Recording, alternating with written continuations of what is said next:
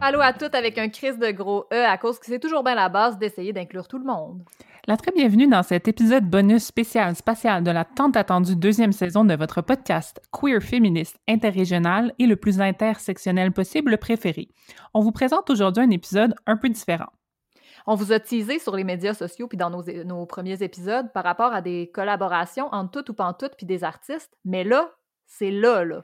On est vraiment, vraiment énervé de vous présenter notre toute première collaboration artistique avec une illustratrice, brodeuse, dessineuse, artiste visuelle de feu dont on est fan, pas rien qu'un peu. C'est Chloé Landreville, que vous connaissez peut-être sous le nom de Une Raton. En réfléchissant à ce qu'on voulait proposer comme merch il y a une couple de mois, on a eu l'idée de s'associer avec des artistes qu'on admire pour créer des objets artistiques à l'intersection de leur art puis de notre podcast pour fin de vente à vous-même, nos auditoristes adorés. Puis, pour voir de vos propres yeux le fruit de cette collaboration extraordinaire, rendez-vous sur nos médias sociaux, sur Instagram et sur Facebook de Tout ou Pantoute, et vous allez pouvoir voir les quatre ridiculement belles broderies faites à la main par une raton, notre invité du jour qu'on a reçu aujourd'hui pour une entrevue aussi. Euh, une raton, Chloé a fait euh, les broderies en euh, écoutant le podcast puis en s'inspirant du propos puis du ton de tout ou tout. On capote, le résultat est incroyable. Merci 36 000 fois à une raton. quand notre site web va être prêt, les broderies vont également être disponibles sur la page merch de notre site web. On vous fait signe par rapport à ça. Honnêtement, il faut vraiment se battre fort contre nous-mêmes pour pas juste les acheter pour enjoliver nos salons respectifs. Fait qu'on vous invite à faire vite si vous voulez vous les procurer avant qu'on change d'idée puis qu'on décide de les garder pour toujours. Nos collaborations sont ponctuelles, fait que c'est bel et bien quatre broderies seulement qui vont être mises en vente sur le site. Fait que c'est pas une joke quand on vous dit de faire vite. Puis, pour fêter ça, cet épisode n'est pas seulement une heure de nous qui vous dit d'acheter des affaires. Euh, on a invité Chloé à jaser avec nous. C'est donc un épisode bonbon, un épisode relax où je prends le temps de jaser avec Chloé Landreville de son art, de sa démarche, puis de sa haine du patriarcat, parce que, ben oui, on reste dans le thème. Euh, PS, il est recommandé d'écouter cet épisode en faisant du bricolage. Bien sûr. On est en direct de Villeray à Montréal et de Trois-Pistoles dans le bas du fleuve. Je m'appelle Alexandra Turgeon. Moi, Laurie Perron. Vous, écoutez, Tout ou pas tout.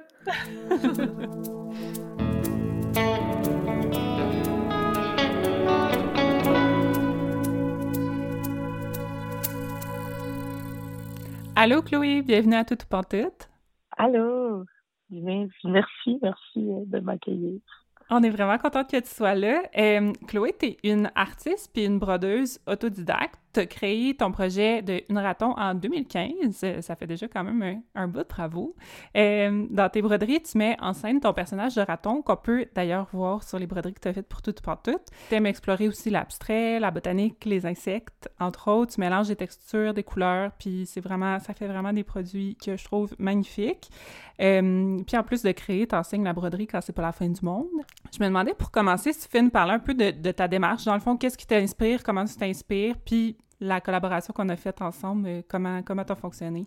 Oui, ce qui est drôle avec la broderie, c'est que c'est super féministe, puis en même temps, c'est euh, c'est l'affaire le plus euh, le plus cliché là, parce que tu on c'est c'est je fais ça parce que c'est sensible, parce que c'est doux, parce que ça me parle, mais tu sais depuis que je suis tout petite autant que peut-être parce que genre je valorisais aussi le travail que les, les, les femmes faisaient autour de moi j'avais l'appréciation pour ça. Puis, tu sais, tout de suite, pour moi, le textile, ça a été comme quelque chose que je savais que je voulais, je voulais travailler avec ça, c'est soit designer de mode ou artiste, euh, je naviguais là-dedans, puis j'ai étudié en impression textile, fait je savais que c'est dans le textile que je voulais me retourner, puis ce qui est drôle, c'est en fait, j'ai commencé à faire de la broderie parce que je me suis retrouvée chez moi avec un petit bébé, hein? puis euh, j'étais maman monoparentale, je pouvais pas je pouvais pas vraiment aller sérigraphier ou aller faire ce que je venais d'apprendre euh, en impression textile parce que j'avais des, grandes idées de, de vouloir être artisane puis de vouloir faire mes trucs. Mais là, au final, j'étais pas de mes quatre murs. Je me suis retrouvée à faire ben, ce que, ce que mes grands-mères ont fait, de la broderie euh, dans, dans mes quatre murs euh, en plein hiver. Fait que, avec mon petit bébé à m'occuper. Tu sais. finalement, je me suis retrouvée dans la, la, la situation la plus comme puis j'ai quand même fait ça comme par féministe parce que ça a été comme une façon de m'exprimer. Tu sais, au début, c'était vraiment pas euh, pas ce que je pensais être euh, pour l'avenir, mettons, de une raton. Là. Quand j'ai commencé une raton, je faisais du tricot, je faisais des bouts d'oreilles, je faisais plein de petites affaires. Puis j'avais un peu cette idée-là qu'il fallait que je fasse euh, un projet qui était très brandé, très artisanal, tu sais.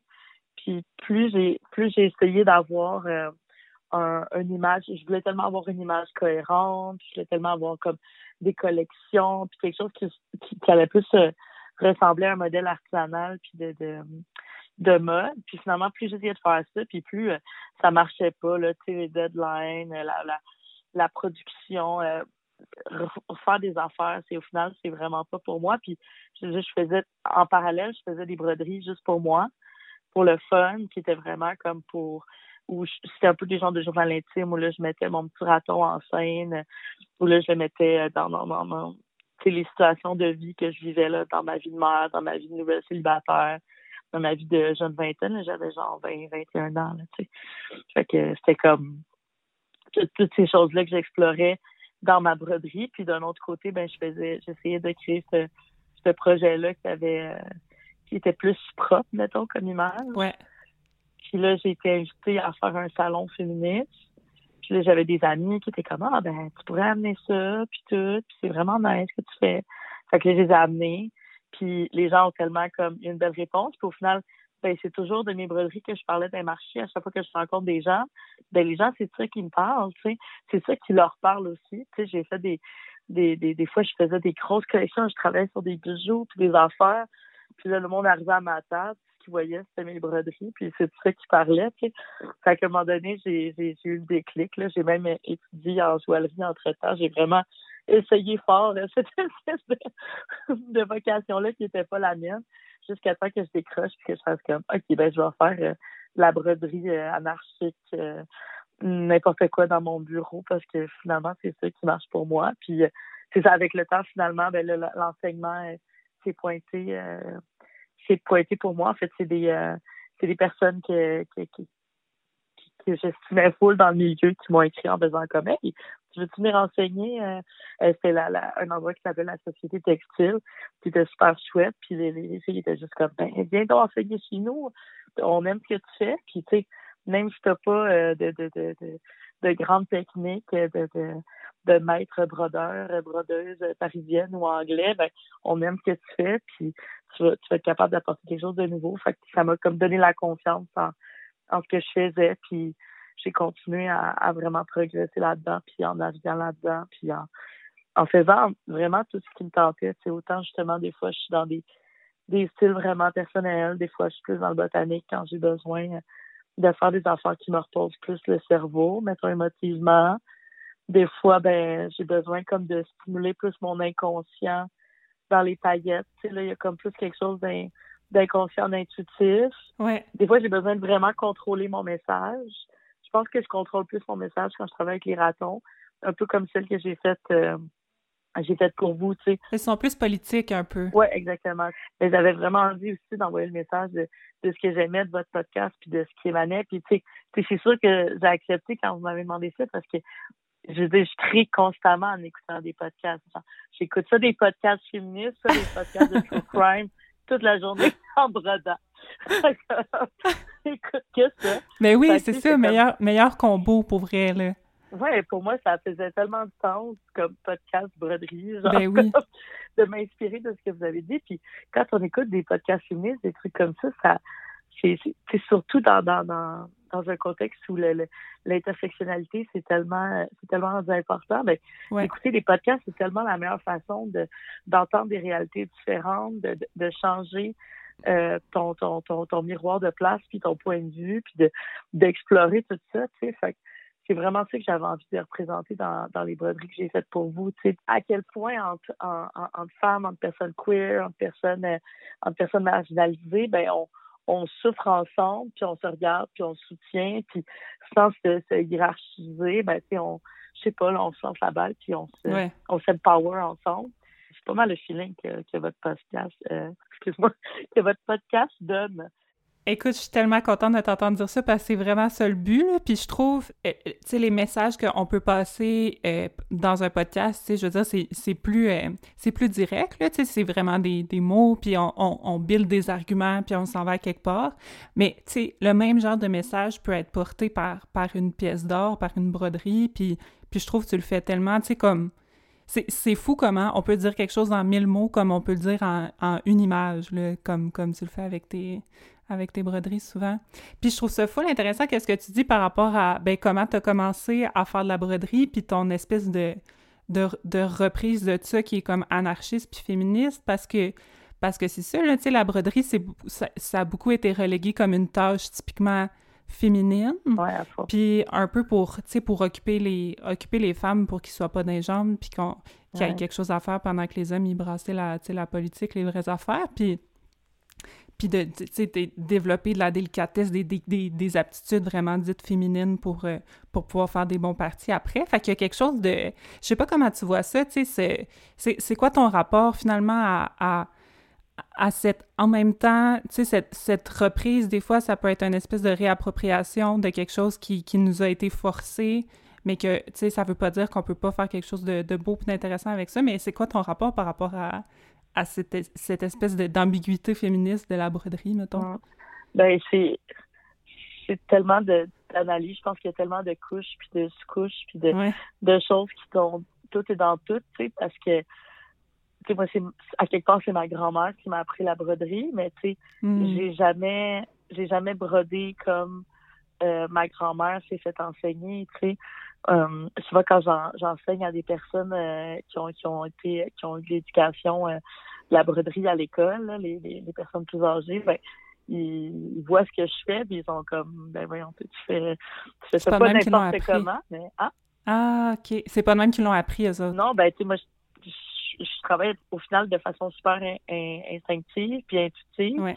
Fait que tu sais, oui, j'ai comme pris les techniques qu'on m'a appris, mais tu sais, je les ai vite transformées en des affaires qui, pour moi, sont bien plus simples. Puis je travaille pas nécessairement avec euh, euh les, les, les, les dans le temps, mettons, pour avoir, par exemple, un, exemple d'une magnifique nappe, ben c'est aussi beau d'un côté que de l'autre. Il n'y avait pas de nœud à l'arrière, il n'y avait pas... Euh, tout était parfait. C'était vraiment dans la minutie puis la précision, puis c'est ce qui démontrait ben, le travail d'une bonne épouse, I guess. ouais.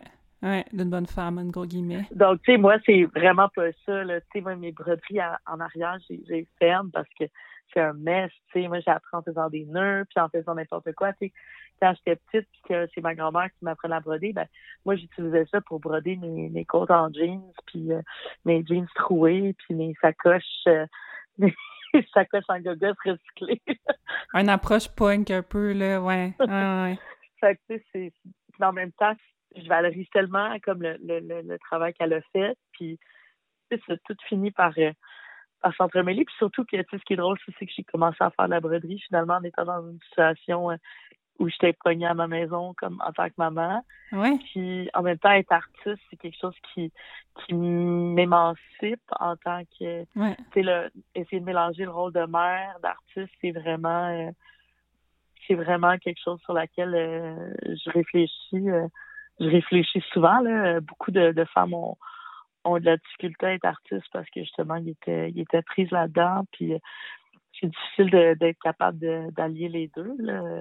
Oui, parce que ouais, parce que malheureusement, le, le, le, soin des enfants, il revient souvent à une personne plus qu'à l'autre dans, dans la structure familiale. Puis, puis ouais, ça peut être dur de, de, de, tout faire en même temps, là, effectivement. Ouais. tu veux comme détruire ça, puis, tu sais, on, on, a eu le monde dans lequel on vit, mais on, vit dedans pareil. Mm.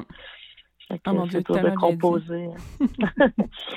c'est dur de composer avec, tu sais, on n'a pas... Euh, des fois, on se met tellement de pression à vouloir faire les choses différemment ou faire les choses de la façon la plus éthique puis la plus parfaite, mais euh, au final, euh, c'est pas nous autres qui allons détruire la planète avec ta commande Amazon. Ouais, ouais. ouais. Ah, tu sais, dans le sens qu'on a tellement de pression sur nous à, à devoir tout faire parfaitement. D'être parfaitement cohérent, ouais.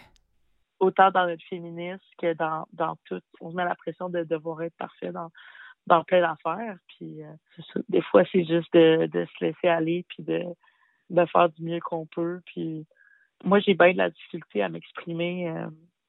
Tu disais que des fois, une broderie, ça, ça l'équivalait comme à un mot. Il y a des gens qui sont vraiment doués dans la vie pour s'exprimer, puis pour, euh, comme vous autres, quand vous faites vos podcasts, pour parler de trucs qui vont nous toucher, puis qui vont nous faire, euh, nous faire réaliser des affaires. Des amis qui écrivent des textes qui sont super intéressants, puis, puis tout, ben moi, ce que, ce que je peux apporter, c'est, c'est ça. C'est ma façon de m'exprimer, puis j'ai bien la à m'exprimer autrement. Là, fait que c'est clair que je suis une enseignante un peu euh, un peu un, peu perdue. Ah, mais en même temps, Je pense coq à l'âne, autant comme en entrevue, là, sûrement des fois j'étais un peu comme je pense coq à l'âne, mais euh, euh qu'est-ce que c'est c'est ça être une artiste visuelle. c'est ça, mais qu'est-ce qui est malade, c'est que tu as trouvé une façon de, de pouvoir le passer, ton message, puis de le passer d'une façon comme qui te ressemble, puis qui est aussi intéressante, mais complètement différente. Je trouve ça. Je, trouve ça, je trouve ça malade. Puis, ça me, ça me fait penser. Euh, est-ce que. Mais ça, ça se peut que ça soit les deux ou que ça soit quelque part, euh, quelque part entre les deux, mais tu sais, la façon dont tu me parles, j'ai l'impression qu'il y a, y a une partie de ton art qui est comme une, une, une, façon de militer en même temps, tu sais, qui est comme un geste politique. Est-ce que, est -ce que pour toi, euh, tu sais, ton art, ta pratique, est-ce que c'est comme comment tu le, comment tu le vois? Est-ce que tu vois ça comme de la militance? Est-ce que tu vois ça comme un, un travail? Est-ce que tu vois ça comme une passion? Tu sais, c'est... T'as-tu réfléchi à ça un peu? Ben, je pense que oui, c'est une façon, c'est définitivement une façon de militer. Justement, j'ai pas les textes pour appuyer euh, mes, euh, mes broderies, puis pour comme exprimer comme tous les trucs que j'exprime comme visuellement dans mes broderies, mais définitivement, je pense que je véhicule un message. Puis euh, même si je suis pas capable tout le temps d'expliquer avec une démarche ce que je fais, je pense que la majorité des gens qui me suivent, ben euh, le comprennent d'une certaine façon ou le comprennent comme ils veulent aussi. C'est c'est ça aussi l'art. On contrôle plus tout le temps le message après quand ça sort, mais c'est dans l'émotion. Puis le féminisme, par exemple, c'est pas tout le temps dans la dans la technique, puis dans la les notions, puis dans les il y a tant de femmes qui sont comme ci, puis il y a tant de personnes, puis les dans les statistiques, tu sais, il y a quelque chose de de très émotif aussi là-dedans, puis de de très sentimental, tu sais. Ben J'ai jamais eu besoin de lire de livres féministes pour savoir que j'étais féministe. Là. Pour moi, ça a comme tout le temps été logique, puis en dedans de moi. Hmm. Puis c'est comme, je fais juste sortir ça de, de du fond euh, du fond de mes tripes. c'est oui, c'est super militant, mais genre justement parce qu'on a cette espèce d'association là de dire que les choses militantes euh, doivent venir avec des mots scientifiques puis des mots intelligents. Mais... Faut que ça soit intellectuel, absolument, ouais. Ouais, c'est ça, mais moi, j'ai, j'ai, j'ai zéro ça, là. J'ai encore des mots d'adolescent dans ma bouche. je veux dire, j'exprime et ça, ça, ça s'exprime visuellement, puis je pense qu'il y a beaucoup de gens qui le comprennent, puis qui, qui voient mon message, puis ça l'ouvre des des dialogues, ça l'apporte, euh, ça l'apporte ce que ça l'a apporté, puis... Ah, il n'y a pas de doute, là, puis ton on regarde ton, catalogue d'œuvres, on regarde tes médias sociaux, puis on, où tu te situes, mettons, politiquement, puis d'un point de vue militant, c'est, ça, ça transparaît. Le message passe. Ah, ben, ça me fait plaisir d'entendre ça, parce que des fois, de, de, de, mon point de vue, des fois, on ne sait pas trop. Tu sais, des fois, j'ai l'impression que je m'en vais dans, dans plein de directions, j'affiche plein de couleurs, mm. mais euh, c'est le fun de savoir que les gens, ils voient toujours euh, le même motif euh, qui, qui, qui, est moi au bout de ça, là, tu sais, ma personnalité, puis je pense que je, définitivement quelqu'un d'authentique. Pour, pour, sonner un peu euh, occupation double, mais... pour parler aux deux. C'était comme ça, ça référence. Euh, dans ce que je fais, euh, je me censure jamais d'un point de vue artistique. Ouais. Là, on présente cet, cet épisode-ci, cette entrevue-ci, comme entre deux thèmes de nos épisodes réguliers. Fait que là, on avait comme le goût de faire des liens parce que euh, on vient de euh, sortir un épisode où on parle, bon, on parle de, médecine alternative, de soins complémentaires, puis on a fait un épisode focus euh, en particulier sur l'art-thérapie, puis comment l'art peut nous aider à, à, garder une bonne santé, puis une bonne santé mentale. Puis on a parlé beaucoup de musique dans cet épisode-là, mais là, puisqu'on a une artiste visuelle, je me demandais comme euh, la, broderie, l'art, tu sais, tout ce que tu fais comme avec tes mains, puis tout ton processus, est-ce que est-ce que ça fait partie un peu des, actions que tu fais pour, euh, pour aller bien aussi en tant que personne? Puis est-ce que c'est quelque chose comme qui est, qui est, conscient pour toi ou est-ce que tu as remarqué que ça t'a apporté quelque chose à ce niveau-là? Ben oui, c'est ça, 100 ouais. Je pense que de base, faire du travail de main, c'est bon pour l'anxiété, là. Comme, définitivement, là, je pense. Puis ça, je le vois dans, chez beaucoup de gens à qui j'enseigne, qui ça, ça l'aide vraiment là, de, de travailler sur un, de focuser sur un travail de main, tu sais. Puis euh, c'est sûr que moi, tu sais, justement, quand j'ai commencé, c'était comme un genre de chemin intime. Fait que c'est vraiment, euh, oui, j'en ai besoin là, quand je brode pas pendant un certain moment, que je me retrouve pas dans mon bureau, la porte fermée, euh, la tête dans mes affaires, ça, ça se voit, ça a vraiment un impact sur sur mon humeur là. Puis euh, j'ai, chacune de mes dépressions, je les ai passées euh, en, en, brodant euh, des choses différentes. j'ai fait j'ai fait des séries là-dessus. Dans mes, mes premières grosses broderies avec beaucoup, beaucoup de perlage, c'était ma deuxième dépression, puis j'ai passé littéralement deux mois à, à juste enchaîner les paillettes. Là. Hum. J'allais dans mon bureau, je m'assoyais, puis j'enchaînais les paillettes. Et là, à ce moment-là, c'était que j'avais besoin. Tu sais. Puis euh, j'ai fait j'ai fait aussi des séries d'autoportraits, j'ai fait des, des trucs différents, mais ouais, je pense que ça l'aide à, à passer à travers, puis à, à, décortiquer aussi, euh, par exemple, euh, c'est un, quelque chose que tu as envie de mettre sur papier, quelque chose que tu as envie de te dire, tu sais, comme euh, quelque chose par rapport, mettons, au self-care ou par les câlins. Tu sais, je fais beaucoup de câlins, beaucoup de self-care. Et je pense qu'à chaque fois que j'en brode, que j'en dessine, ben c'est une façon de me faire un câlin. Ah, malade. Il y a comme ça se transforme là-dedans, puis quand quand je parle d'amour, ben je vais à quelque part je vais comme méditer là-dessus tout le long que je vais le broder. Tu sais. Ah. Fait que, tu sais, je pense que c'est pour ça que mes choses sont comme loadées peut-être d'émotions. C'est que je vais je vais méditer sur ce que sur ce que je brode. Tout ce, tout ce moment-là. Tu rentres dans ton œuvre, genre tout à fait. C'est comme la, la série que j'ai faite pour vous, la, la, la plus grande que j'ai faite avec un raton à l'avant puis plusieurs à l'arrière de plusieurs couleurs. C'est vraiment la, une broderie à laquelle j'avais pensé quand l'histoire de George Floyd est sortie. Ouais. Euh, ça m'a vraiment frappé. Puis, l'espèce de, frustration qu'on avait, collective, qu'on avait tout ensemble, la, ouais. la tristesse collective. Puis, je m'y jetais à ça longtemps. Puis c'est votre épisode que, que j'ai écouté, euh, un de vos épisodes, là je me souviens plus lequel, mais un épisode avec euh, avec une femme noire que j'ai trouvé super inspirant. Oui, avec Myriam Gabriel Archin. Mm. Oui, exactement. Ça, ça m'a relancé là-dedans. Puis là, ça m'a fait penser à ça. Puis là, tout le long que j'ai brodé ça, je pensais à ça, puis j'ai réfléchi à ça, puis ça, ça, ça fait que tous les points qui ont été faits là-dedans ont été comme ah. en, réflexion là-dedans. Ça me donne des frissons, c'est malade. l'autre une autre que j'ai faite, euh, celle que j'ai faite avec la louve, j'ai fait une avec une louve qui, puis on voit son utérus. Tu sais, c'est, j'ai fait elle en, pensant fois mille à, à, ma meilleure amie qui a des problèmes euh, avec son utérus, puis une autre de mes amies qui a des, qui, qui vit des problèmes en ce moment. Puis, je pensais à toutes les personnes qui ont, qui ont des problèmes avec euh, le, mon utérus, quel organe compliqué. Est-ce hein, quand ça passerait des fois? oui, la souffrance que ça évoque, c'est tellement de personnes autour de nous, ben, c'est en, en, ayant tout ça dans moi que... Fait que ça t'aide carrément comme à, processer des émotions, là, à, genre... À, aller au fond de comment tu te sens par rapport à quelque chose. Ah, c'est malade. Ouais j'ai une anecdote vraiment cute. Ah, vas-y. Ça me fait une anecdote vraiment cute de secondaire. OK? quand quand j'étais adolescente, euh, je devais avoir environ 13 ans, euh, il y avait un, un, un, gars au secondaire qui tripait sur moi. Puis euh, je trouvais pas tant dessus, mais il était vraiment fin. Mais tu sais, c'était le gars fin, mais qui, qui est pas vraiment comme le plus nice.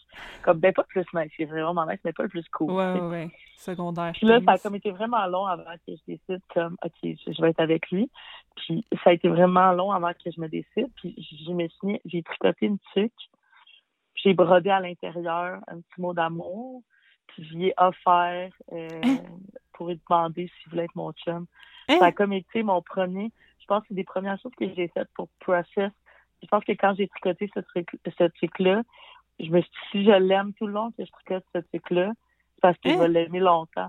Puis là, la beauté de cette anecdote, c'est que cet homme-là, j'étais sept ans avec lui, puis c'est le père de, de mon de mon fils, de mon plus petit de mon plus vieux enfant. Je capote sur cette anecdote. Ouais, j'ai comme de flash à ça. On dirait que là, je vois les petites étiquettes que j'avais brodées, puis dans, dans, dans, les premiers trucs que j'ai fait, puis euh, ouais, ça fait que dans le fond, c'est vraiment euh, quelque chose que j'utilise depuis toujours.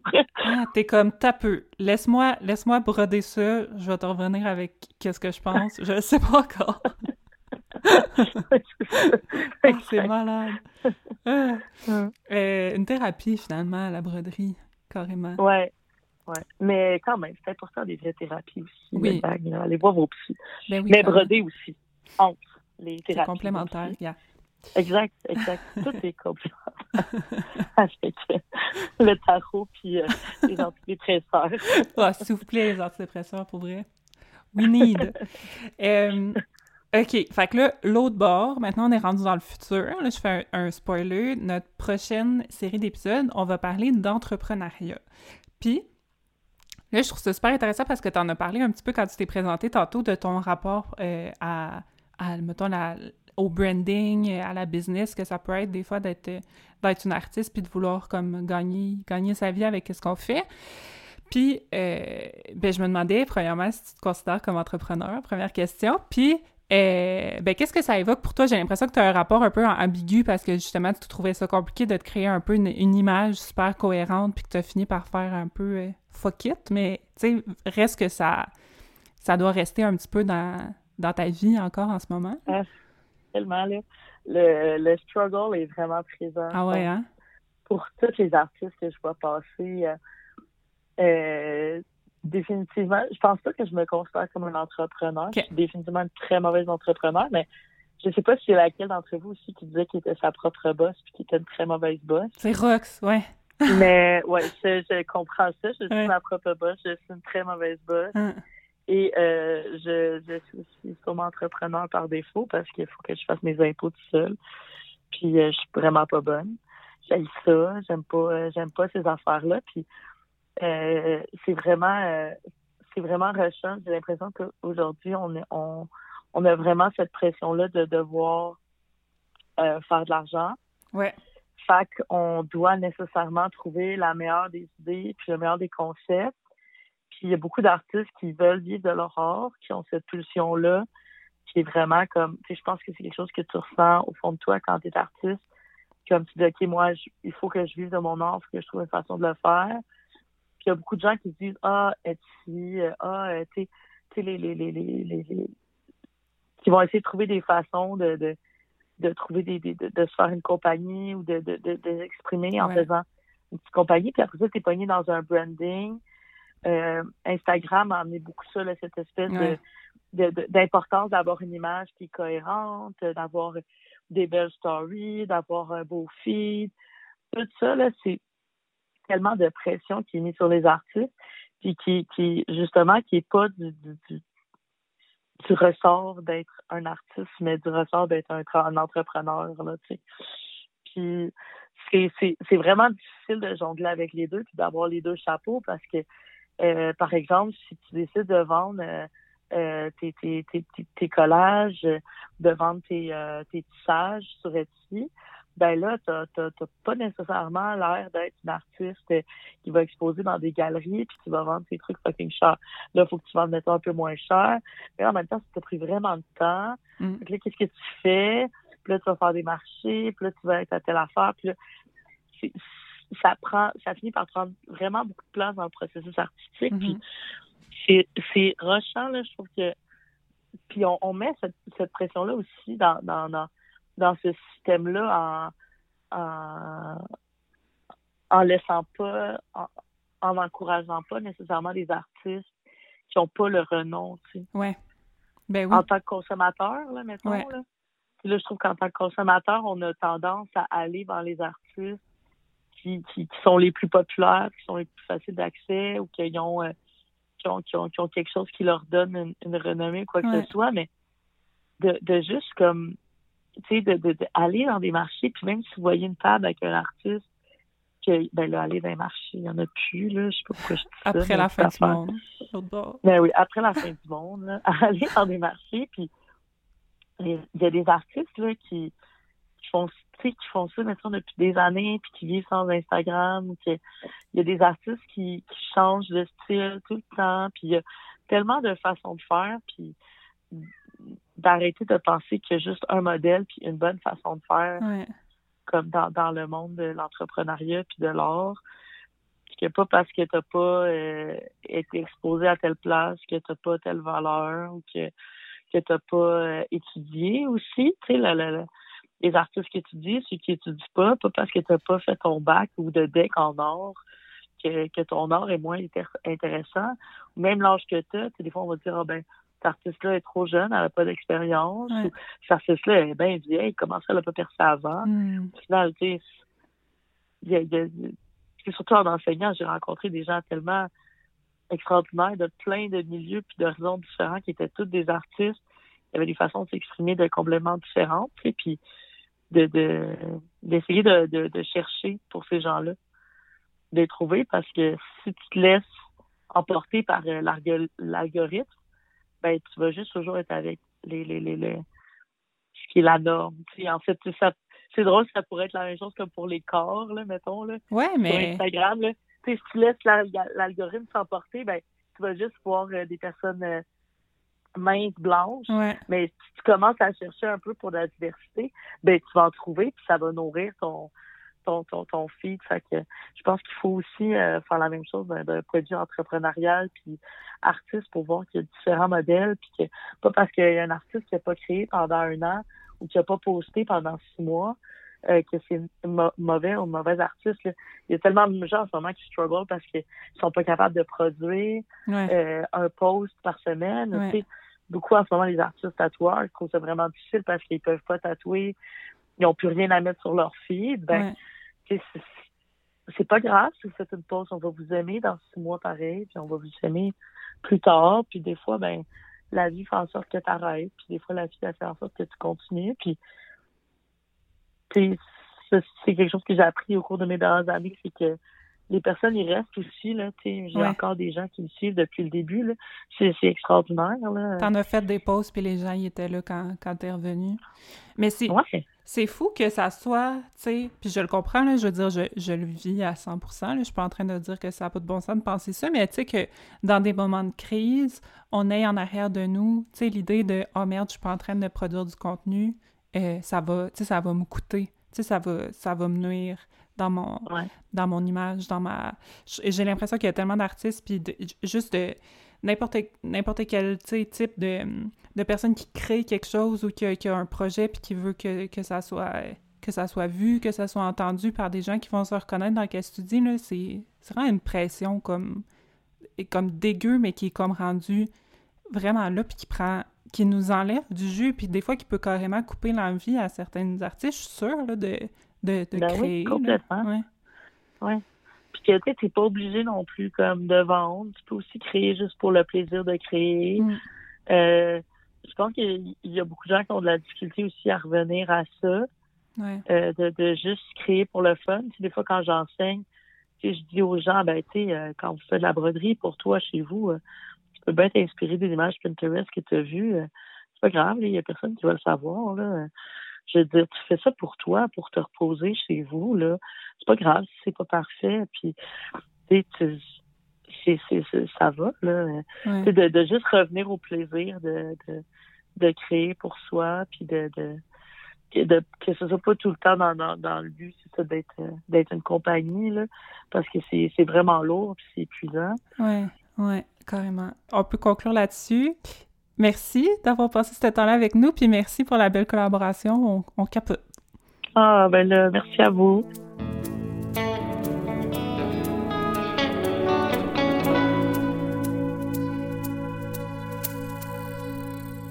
Merci encore à Chloé Landreville pour ce beau moment passé ensemble. J'ai vraiment eu beaucoup de fun à jaser avec toi. Je me suis laissée bercer par tout ce que tu disais, puis euh, j'ai passé vraiment un bon moment. Merci pour ton temps. Oui, merci. Moi, je passe full un bon moment à vous écouter, puis je suis sûre que tout le monde va penser la même chose.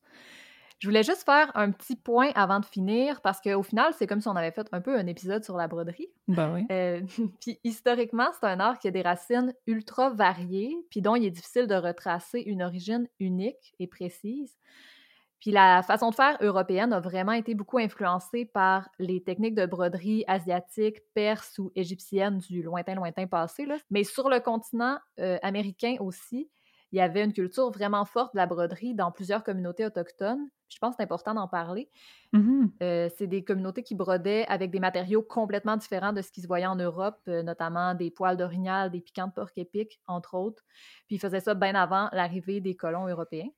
Fait que, évidemment, la colonisation, ça a amené un métissage des techniques, mais les techniques traditionnelles des différentes nations sont encore pratiquées, encore, encore pratiquées, encore. Ça, c'est ça ma phrase par certaines artistes parce que ces arts-là sont ultra vivants aujourd'hui. Je rajouterais un encore. Sont ultra vivants aujourd'hui encore. Fait ma phrase, c'est pour dire que la broderie et le perlage autochtone sont encore beaucoup pratiqués. Je vous mets dans... Je vous mets dans les notes de l'épisode des liens vers quelques artistes autochtones qui font du perlage puis de la broderie. C'est mes coups de cœur personnels, mais il y en a vraiment beaucoup d'autres. Ça vaut la peine de fouiller. Je vous mets aussi un lien vers une vidéo dans lequel vous pouvez voir trois femmes Huron-Wendat broder ensemble, notamment avec du poil d'orignal. Puis je vous encourage particulièrement à aller voir le lien vers Mathieu Echtin. C'est le projet d'une de mes amies d'adolescence, fait que je suis semi-impartiale, mais c'est vraiment, vraiment beau. D'ailleurs, euh, n'importe quand, si quelqu'un a envie de venir parler mieux que moi de ces arts-là, sans dire encore 65 fois, faites-nous signe, ça va me faire vraiment plus que plaisir de vous inviter. Merci Laurie pour ça. On va aller voir ça avec vraiment beaucoup de plaisir. C'est ce qui conclut cet épisode bonus spécial spatial de Tout tout. Merci d'avoir été là. On vous invite à aller voir sur nos médias sociaux les fameuses broderies que Chloé Landreville a concoctées en écoutant Tout tout et qui sont à vendre, vous pouvez aller suivre le compte Instagram ou visiter la page Etsy de Une Raton, Une Raton tout dans un mot. Attention, veuillez noter avant de visiter ces plateformes qu'il y a des risques de vous ruiner si vous êtes fan de beaux objets d'art. On a le goût de vous entendre puis de vous lire, fait que gênez-vous pas pour nous écrire sur nos médias sociaux. On s'appelle Tout ou Pantoute, puis on est sur Instagram puis sur Facebook, puis on a même une adresse courriel tout ou at gmail.com. Aussi, si vous avez une passion, un talent, une expertise, puis que vous aimeriez partager ça avec le monde entier sans vous ruiner en billets d'avion, parce que, comme s'entendait pour dire France Gall et Martine Sinclair, de New York à Tokyo, tout est partout pareil. Wow! ben, écrivez-nous. on veut vous connaître. On est toujours à la recherche de nouveaux sujets, de personnes de tous horizons pour en parler avec nous en ondes.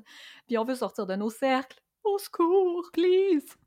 Merci à toi, Chloé Landreville, de nous avoir partagé ton temps, ton talent et ta smatitude. On a vraiment hâte de vous montrer ces broderies édition spéciale tout ou tout, même si on est déjà presque déçu de les laisser partir. Merci à Laurie Perron pour la musique et pour le montage de cet épisode bonus. Merci à Audrey Laperrière pour notre visuel. Puis merci à vous autres d'avoir joué avec nous. Bye bye! Bye!